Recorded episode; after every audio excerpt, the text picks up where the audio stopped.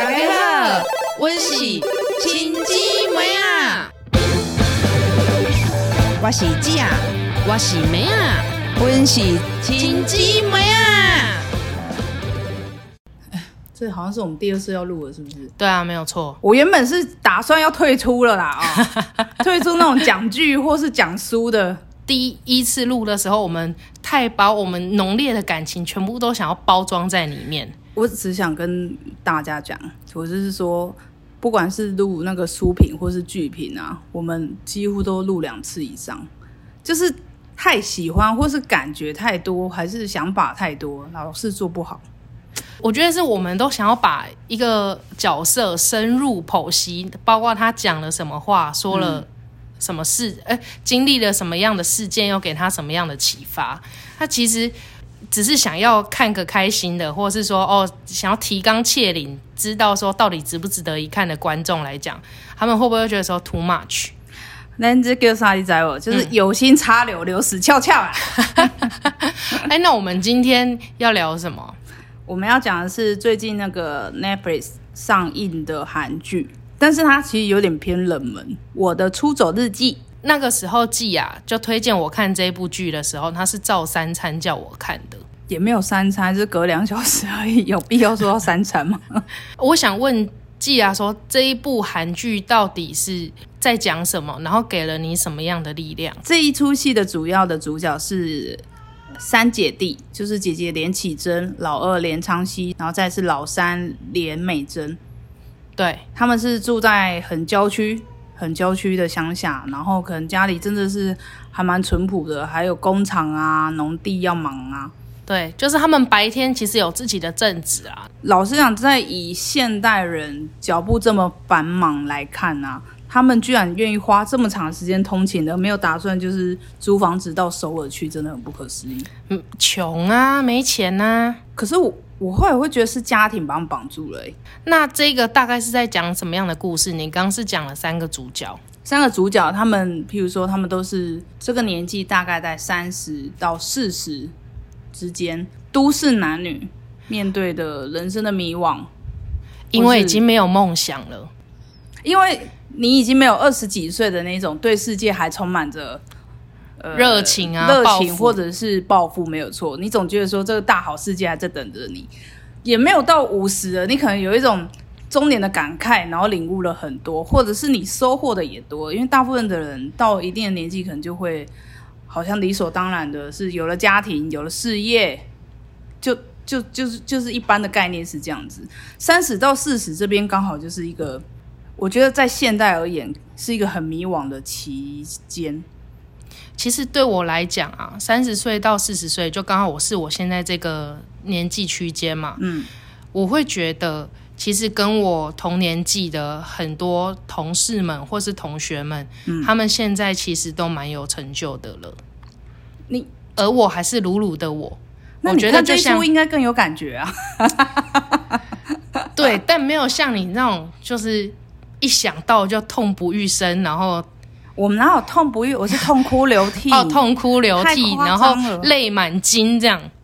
我们是大概讲一下说这出剧的背景是这样子，然后还是希望留更多的空白给你们自己去探讨。但是我今天特别想提的，我一直都很有感觉，像梅亚说，我老一提到这角色，然后或是情节就老是哭。我想讲的是这个连家三姐弟里面的老二连昌熙。为什么？应该是说，我一开始看这出剧的时候，我会觉得这个老二其实有点屁，他是家里的长男，对然后排行老二。那如果对老二这个位置还有点熟悉的人，你们应该是之前听梅亚说过，就是有时候他会在家里被消失失。对，然后可能又是因为长男，所以那个地位又感觉有点奇怪，就是家里好像就是会对他有期望，但他又好像达不到，然后就是老是被数落，被姐姐数落，然后妹妹好像也不是很依靠他，就是你说他是稳重的长男吗？他也不是，感觉就是一个屁屁的老二。然后在社会里面，因为他可能曾经在人生路上，曾经就是做了错误的，算是投资理财吗？原本想要买车啦，但是没有衡量好自己的财力，结果后来还要找就是爸妈来帮他对对对。收拾那个残局。但是在那那一次，因为他们家是很传统的家庭，就是那种比较偏农家乡村这样子，所以父母就是就会觉得说啊，他就是伊无法都高代志嘿啦，啦，无没交好啊，不好啊，，就是会觉得说这个人就从此看他的眼光就很低。我不知道大家会不会就是也 有这种经验，就是你一步错步步错，在家里真的是步步都错不得，但就很容易被看低。就有一点像是说，我以前啊第一份工作的时候，嗯。然后那时候那个我的主管都跟我讲说，哎，他在那个南市角那边买了一个套房，是，然后大概三百万、四百万左右。对，然后他后来获利是获获得了一百五十万，那那个时候大家就一直怂恿我买房子，我的主管们一直叫我买，然后呢，打电话回家的时候，对，因为真的怂恿了一个多礼拜、两个礼拜，后来。那个，我就终于打电话回家说：“爸妈，你们有没有想过说，这样赚钱很快哦。这个电话可能还没传到我爸妈那边，就先被我开掉了。这样，那时候我妈接电话的时候，她真的大傻眼，大概就是这样感觉。所以说，昌熙的结局就大家也而且昌熙他。一开始就很可爱，譬如说他对车子就是有一种执着，有可能是他就在这边跌倒嘛，他就总觉得说，只要他有车，或许他人生就不一样。一来就是他通勤的时间可以变少，对，二来就是他就是可以开车载女朋友去约会，或者是在车上打啵儿。嗯，而且这种事居然是跟他跟他爸讲，哎，现在人没有车怎么跟女朋友打啵儿啊？我就觉得 Oh my god！你哪后艺俗啊？老爸看起来就是一看就有避俗的人。但是我觉得啊，现实生活中他其实就没有那么幸运。就是虽然他有很多欲望，然后他有很多想完成的事情，他想买车，他想要升迁，然后他想要得到，他想要娶老婆，但是对。现实中他就是不行。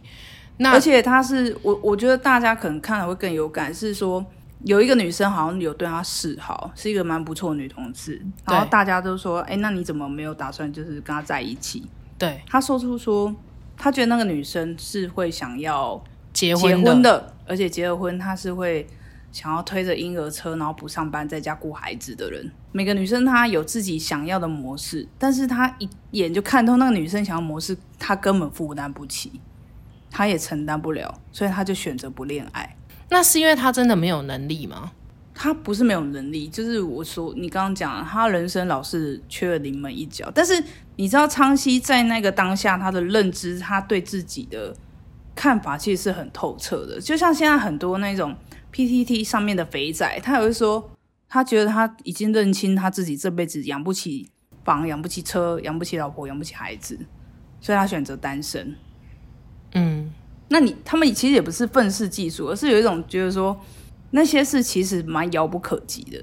所以昌熙，你说他不脚踏实地嘛？他又是一个其实很勤奋，然后很善良、很乖的小孩。我觉得啦，所以就是讲话老是在谁谁两两当两三，然后就好像歪理很多。昌熙，我特别想讲的是，他是神祝福的孩子这件事情。怎么说，他老是做事缺临门一脚，他就是好像很很很多时候，他就是差这一步，他就可以离他想要的人生，就是成功的定义很近，但就是怎样都做不到。不管是在恋爱、事业上，或者是他想要，他看到一个先机，就是可以看到投商机资投资的商机，还是恋爱的契机，他也有一直有遇到那个好的女孩子啦。对，但是就是真的就是缺了临门一脚。那讲到他是神祝福的孩子，是说他曾经在剧中说，他好像不知道为什么，他就是总是会鬼使神差的到达他属于他的位置，而且是提前到达。譬如说有一件事很奇怪，一开始，哎，我们真的会剧透哦，好啊，我再说会剧透哦。昌熙的母亲过世了，就是劳劳碌碌一生的母亲过世了。在过世的那一刻，先发现他的是昌熙。嗯，你看那个昌熙说，他不知道为什么，他就觉得他要离职了。昌熙那工作其实做的还不错，也很勤奋，做八九年哦、做八九年，而且其实长官都蛮喜欢他的，其他组的长官也蛮喜欢他的，但他就觉得要离职。嗯，他就觉得不知道为什么就是得离职。虽然好像总是一直忍耐着做，但不知道为什么再也忍耐不了，他就是提辞呈了。但是因为就是他提了辞呈，所以他妈过世的时候，他姐跟他妹还在工作嘛，他可以在那个时候照顾他爸爸，支撑起那个家，因为他们毕竟是我就说有农活嘛，然后又有工厂，是真的很忙。然后昌熙就说，他也有感叹说，不知道为什么他就是提了辞呈，然后还好他提了，才能才好好处理他妈的后事，送他妈最后一程，然后照顾他爸爸，照顾这个家。他又回想起说，在之前高中还是国中晚自习，那时候老师一直千交代万交代说，如果再翘晚自习的话，就是要记警告还是什么。但是有一天晚上，他不知道为什么，他就觉得说，就是得走了，就是要回家一趟，就是要回家，我就是不上课。他是说他从来没有翘过任何晚自习，可是就是那一天，就是他翘了。然后回家的时候，他看到他奶奶，就是牵着他奶奶的手的时候，他才发现他奶奶应该已经过世了。Oh my god，他嗯应该是鬼的使者吧？就是来看蒙魂那一种，我觉得，但认真的啦，是哎、我觉得不是。他是不是？我我刚刚这样听你这样讲，我嗯会觉得说他有给人一个温暖，因为其实人在最后一段没路是很，很慌张、很孤独的。你知道吗？他都是在他们刚走或走不久的时候，他就陪在他们身边，那个身体都还是有点温暖，或是人不是说人死后最后听到的都还是会留着最后一个感官是听觉。是听力，没有错。哦，那这样子讲，一定要讲说他剧中有一个失败没有啦，他剧中有一个非常要好的朋友，嗯然后他是一个女生朋友嘛，从小一起长大，对，然后他好到就是连他的那个女生朋友叫贤雅，嗯，贤雅的男朋友得癌症，她因为人太好了，都还会就是跟着一起去做照顾她。贤雅男友癌末最后一段路已经要撑不下去的时候，嗯，他已经脱粉了。对，但是贤雅不见人，她对着那个嗯，贤雅男朋友说：“她说哥，我跟你说，我很有经验，我送走过我奶奶，送走过我爷爷，送走过我妈妈。你下你接下来会觉得很平静，就是你就像我们之前在讲我外婆那个，你的是无悲无天啊，你无病无痛了，嗯。你就是放松的去吧，我会在这边握着你的手陪着你。”嗯，我就这样，我觉得昌熙他在这一刻他表现的镇定，应该是说温柔吧。我一直知道善那个昌昌熙是很善良的孩子，而且更了不起的是啊，昌熙在医院陪他那一天，其实他有个很重要的合约要签。在那之前，他努力了非常久。只要他签了这个合约之后，这件事我还是想讲，就是昌熙呢，他很犹豫，因为他人生他知道他就只差这一脚，他就是呃可以得到他梦寐以求的成功，可以赚大钱，开车，可以让爸爸就是对他另眼相看，就是得到他以对，往证明了自己，然后我可以得到所有人的认同。对，就是他以往一直很想要，他很犹豫，然后在那个急救人员在那边抢救的时候，他一方面打赶快打电话给那个贤雅男友的家属，或是贤雅都没有人接。你会，如果是你，你会留下来陪那个你根本就是非亲非故的人吗？他根本甚至不是你的亲人。我连去都不会去，哎、你就是安呢，相旁啊那点啊那点，就不要造成困扰这样子。但是我就说了，昌熙他就是被神祝福的孩子，所以他不知道为什么心领神会，他就去了。然后他很挣扎，但他最后留下来了。他那个好朋友都有问他说，他创业失败的时候是不是脑子坏了啊？就是讲说他就是没能力啊，反正就是好，就是一些好朋友就是笑他说，哎，德西跨州啊呢。昌熙那一幕真的演很好，他是要讲不讲，他就觉得说，当你把想讲的话吞下去的时候，那一刻你就是大人了。嗯，他的表现跟同，就算是他是三十几岁的人好了，对跟同龄人的表现也是非异常的成熟了。对，送走妈妈之外，嗯。然后他是撑起一个家，没有错。然后他爸爸是那种呃沉默寡言。对沉默然后不寡言的爸爸，擅长表达情绪的对人，但是他是在他妈妈过世之后，然后他就跟他爸爸讲说：“爸爸，我爱你，你不要担心。你还有我们三个。然后他爸是那种露出那种，就是很开心，然后就是觉得说，是很害羞，因为他爸真的很害羞，不会表达自己情绪，所以他爸非常开心，就是又感到很温暖。昌熙是在这个剧中唯一说出“我爱你”的人，”对啊，这是一个也有也有都会男女的爱情剧的哦。但是不好意思，剧中曾经说出“我爱你”三个字的人就是昌熙而已。对啊，他就是那一种，他就是现状如果有什么困难，嗯，那就试着用现状的困难去突破。譬如说，他们家三姐弟一定要试着往首尔前进嘛，突破自己的人生。但是，那个妈妈已经走，那爸爸怎么办？因为其实他们家可能还有农地，然后还有工厂。对对对那为了要维持那样的话，其实坦白讲，三个小孩子都赔进去了。真的是赔进去的。但是昌熙就觉得说不能这样子，他就帮他带他爸去美容院互补，然后帮带他去相亲市场，对对对，那带他聊了这样子。然后后来 带着爸爸去再婚。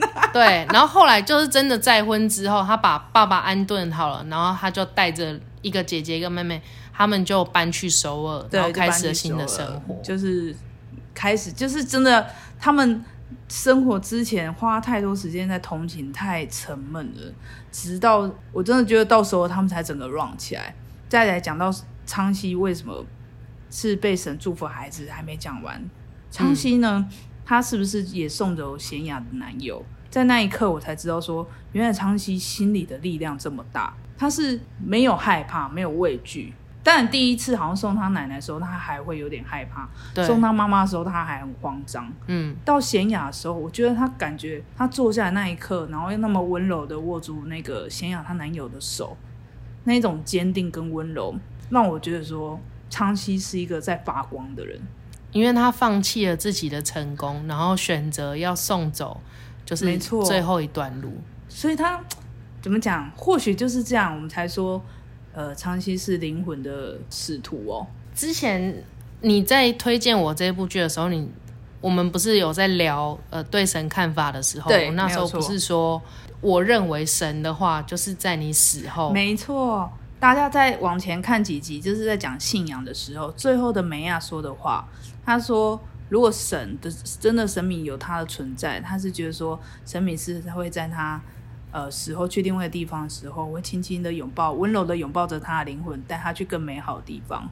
对，然后会可能让我们往生的人就是不那么害怕，可以坦然面对说啊，我们的生命已经走到了尽头。嗯，那我想问季啊，说、为什么这个人物或是这样子的剧情安排会让你就是感触这么深？我觉得我们一直在讲，我们 podcast 很多主题一直都在讲说，呃，理解、谅解跟和解，就是我们对自我的理解，就是了解你这个人是怎样的一个人。我觉得这光理解，对，光理解这明白自己原来没有那么强大。对，或者我就是这么平凡。因为我们那天在讨论我们一个家人，就是一个呃亲戚什么的，他就是理解到自己的平凡之后，我觉得他就是没办法接受。嗯，所以我们要怎样理解自己，然后又谅解自己，嗯，最后怎么跟自己和解？昌熙已经做到了。我跟你讲，这出戏不是说你做到了你人生该做的一些功课或者是使命的时候，你人生就一帆风顺，不是这样的。每天的日子都还有很多的选择跟苦痛，或者是悲伤的事情、快乐的事情，都还是会过，还是都持续会有。但是昌熙找到了他心中信仰，跟他前进的路了，这是怎么讲？我觉得很感动的事情哎、那我问你哦，嗯，因为有一个说法是，就是你是你身边五个人的总和。如果你看到那种特别有感觉的，就是那个人身上，就是像昌熙在剧里面讲的，人跟人相处其实就是一个物以类聚的科学。那你觉得你跟昌熙之间有什么一样的地方，或者是因为他不管是昌熙也好，或是大佛普拉斯的斗宅也好，你看的总是泪流满襟。没有错。我当初介绍梅亚看的时候，我就跟他说，我看那个大佛普拉斯的斗宅，就是我只要每次一想到这个人，我就会痛哭流涕。我现在已经刷新了，已经哭的比比较不是斗宅，是昌熙这样子。因为我在拉到说大佛普拉斯，我每次只要想到说斗宅的最后一段路，他也是跟自己的和解。他说最后的那段路，他想要自己走。哎、我问你哦，我问你哦，哎，是因为你担心你死后那一段路也要自己走吗？不是，我是觉得说，你你应该知道，我本身是一个戾气也是蛮重的人，嗯，但是我觉得到底要怎么做，人的一生要怎么样跟自己和解，嗯，到底是在哪一刻你才会瞬间了解说，所有的事情的发生的转换，或者是它的所有的转弯，都是有它的原因，它就是要带着你，命运要带着你，你的人生要带着你到你现在这个位置。哦，我懂你的意思了，但是昌熙他到了，你懂吗？我懂了。昌熙在最后一刻的时候，他坐在那个教室，他一切都懂了。命运带着他兜兜转转，他找到了他的位置。他终于不是在一直违抗着命运了，对，他不会再去埋怨说为什么是他。但是我觉得他还是会继续埋怨呐、对啊，只是我觉得说他那个心中的温柔跟理解、谅解，其实他已经在走向和解了。对，所以这就是我觉得你如果对生命之疑惑，或者说命运之安排，你老是会觉得说有点困惑或看不懂的，就是看不懂自己为什么会这样子，为什么人生的路途要这样安排我。我觉得你可以去看一下我的出走日记，为什么要这样子被玩弄？或许也不要说玩弄啦，为什么要那给我创低啦？翻成中文不就是玩弄吗？就是玩弄，听起来很下流。但是好，因为这个，我就觉得大家可以看一下。但是因为她毕竟真正的女主角是妹妹美珍哦，嗯，啊，美耀有跟我说，其实她很想好好聊聊一下美珍的爱情观。就是她曾经在剧里面讲说，她想要她想要找的对象是比她有一点优秀，但是又不会太优秀，嗯可以证明说哦她自己存在还是有目的的人。但她原本就是有一个前男友，就是符合这样子的条件。对但后来他也会因为说，你看我有多厉害，我交了一个前那个男友，然后那个男友他自己创业，他是个创业家。对如果他那么好，我一定也是一个 A 咖这样子。哦，但后来他就会发现说，哇，那个人家是 A 咖，那我到底是什么？就其实他也是想要透过关系中来证明自己，所以这样算是一点点虚荣吗？是，我觉得是所以感情里还是会有点虚荣。没有错。而且我觉得，其实我懂那种有一点自卑的感觉。当这个关系中，然后你发现啊，他都做得很好，嗯然后他都非常优秀的时候，嗯，你就会觉得他他是太阳，然后你是粘在上面的污点。你就不能说你是月亮吗？要靠着太阳的光来发亮的，你至于吗？有那污点。对，所以他嗯那么讲的时候，我觉得，所以后来美珍在她前男友就是创业失败的时候，她愿意借了他很多钱。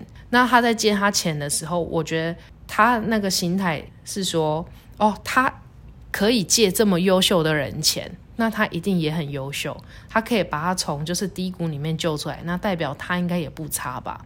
可是其实这样是不是听起来很矛盾？就是一方面就是有救世主的心态，一方面又有一点自卑，是不是啊？对，就是总而言之，我觉得他的症结点就是总是想要透过别人的反应来证明自己，哦，他想要透过被需要来证明自己，他想要透过付出来证明自己。所以后来他遇到巨先生的时候，我就觉得他的爱情观已经慢慢的改变了。看我们有时候在跟另外一半吵架的时候，会想说，如果对方死不回或是怎么样，就想要用冷战。但是他遇到巨先生的时候，他已经愿意说哦，他已经他不想浪费那些时间。对他，如果他真的爱他的话，他就希望好好的讲，他也不想要再跟对方冷战。我我觉得他有有一个爱情观点，我倒是蛮新奇的。他说他会以平等的姿态来对。跟他谈恋爱，对。他不会因为什么事去看低他，对，然后他就是不管他发生什么事，他就是会完全的包容。因为坦白讲啊，我觉得我以前的恋爱经验里面，我就会觉得说，因因为上一任他其实他们家蛮有钱的，嘿，然后他自己学历又很高，是。我有 那个时候交往也是会觉得说，如果他这么好的话，嗯我感觉我也要跟上他。可是我那个时候 Excuse me，你你刚刚讲那几个条件，你有没有啊？对，可是我刚好那时候在人生的低潮，就是要什么没什么的时候，嗯，然后我连跟他出去玩都还要跟妈妈借钱，哦，你那时候的确是，可是我觉得你那时候是真的对自己比较没自信跟没有安全感。真的已经到谷底了。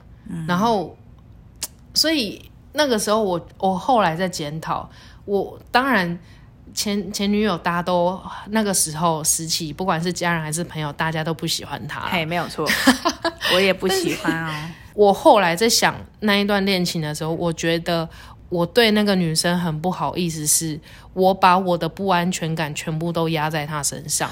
我希望她你用是说她承受的就是你的负面吗？对，就是只要他有什么风吹草动，我都觉得说他不爱我了。我想要透过他完可能百分之两百的关注，然后来证明说，如果我有他那么多关注，然后他这个人是客观条件那么好的话，嗯，那代表我也是一个不差的人吧。一定是他看到我的优点，他才会喜欢上我的吧？你这样感觉就是好像要用情勒来证明说对方够爱你，对。就好像说你现在把这个他不想吃的东西吃掉，来证明你就是爱我。对，但是后来在遇到现在这个女朋友的时候，我已经踢到铁板。没有，我我也是跟你讲，他后来他这一段女朋友，我跟你讲，这个那个三观也是蛮会刷新大家的三观，有空可以分享给大家听，也是真的很奇妙。真的是个王八蛋来着，也不是王八蛋，就是可能我们老是笑他是四趴吧，对对对，没有错。对，那就是利古利古新年才的梁咏琪啦，哎咏琪这样就是勇琪。没什么道德感，嗯但是我跟这一任女朋友跟她相处过程中，我得到比快乐更重要的东西，就是平静。就是 let go，就是像昌熙他们剧里面讲到说，如果有那种真的属于你的东西的时候，你内心反而是很平静。对，反而不会有那种紧张激动的那种火花，反而你会觉得很平静。然后也因为跟现在这一任女朋友在一起之后，周边的朋友有讲说，我以前那种比较烦人的气有慢慢，但是好像就是放到他身上去了啊，对啦，就是变成是卸到他身上。对，就弄到他去研究水晶这样，还对付你，什么绑小人啊，正面能量啊什么的，我看他都专攻那些无为不为，你也快把他搞坏了，我是说真的。从在他身上，嗯我真的学到非常多。我后来是因为这一任女朋友，嗯我才知道说，哦，原来爱不是这样子的，爱不是在脑里面想象的。我真的要走出来，认真的跟眼前这个人好好相处，是需要很多调整。跟沟通协调的，我还蛮喜欢最后我的出走日记美珍这一段跟具先生最后的安排。他们最后的安排，对美珍说，她觉得充满爱的自己看起来就是 adorable，就是很惹人怜爱的感觉。对啊，，没有错。而且美珍最后一幕真的很很漂亮。对啊，她后来就真的越变越漂亮。因为她就是怎么讲，她的内心不再像是以前被那些王八蛋伤过一样，对啊，就是自信或不安，她就是被爱充满了。对啊，没有错。好，那总而言之，大家真的可以找一个时间去看看啊。可能会有很多人会想要开一点二五倍速，刚开始我觉得可以原谅，但是后面就不行哦。嗯好啦，那差不多咯，那就有什么？譬如说还想听大姐的，都会怀想。他其实还有另外一个主角，就是连启真大姐也很值得讲，但是真的很多想讲的，真的很多。但是我已经录第二次，我不想再录第三次了，就这样。嗯，好的好的，好，就这样大家拜拜拜拜。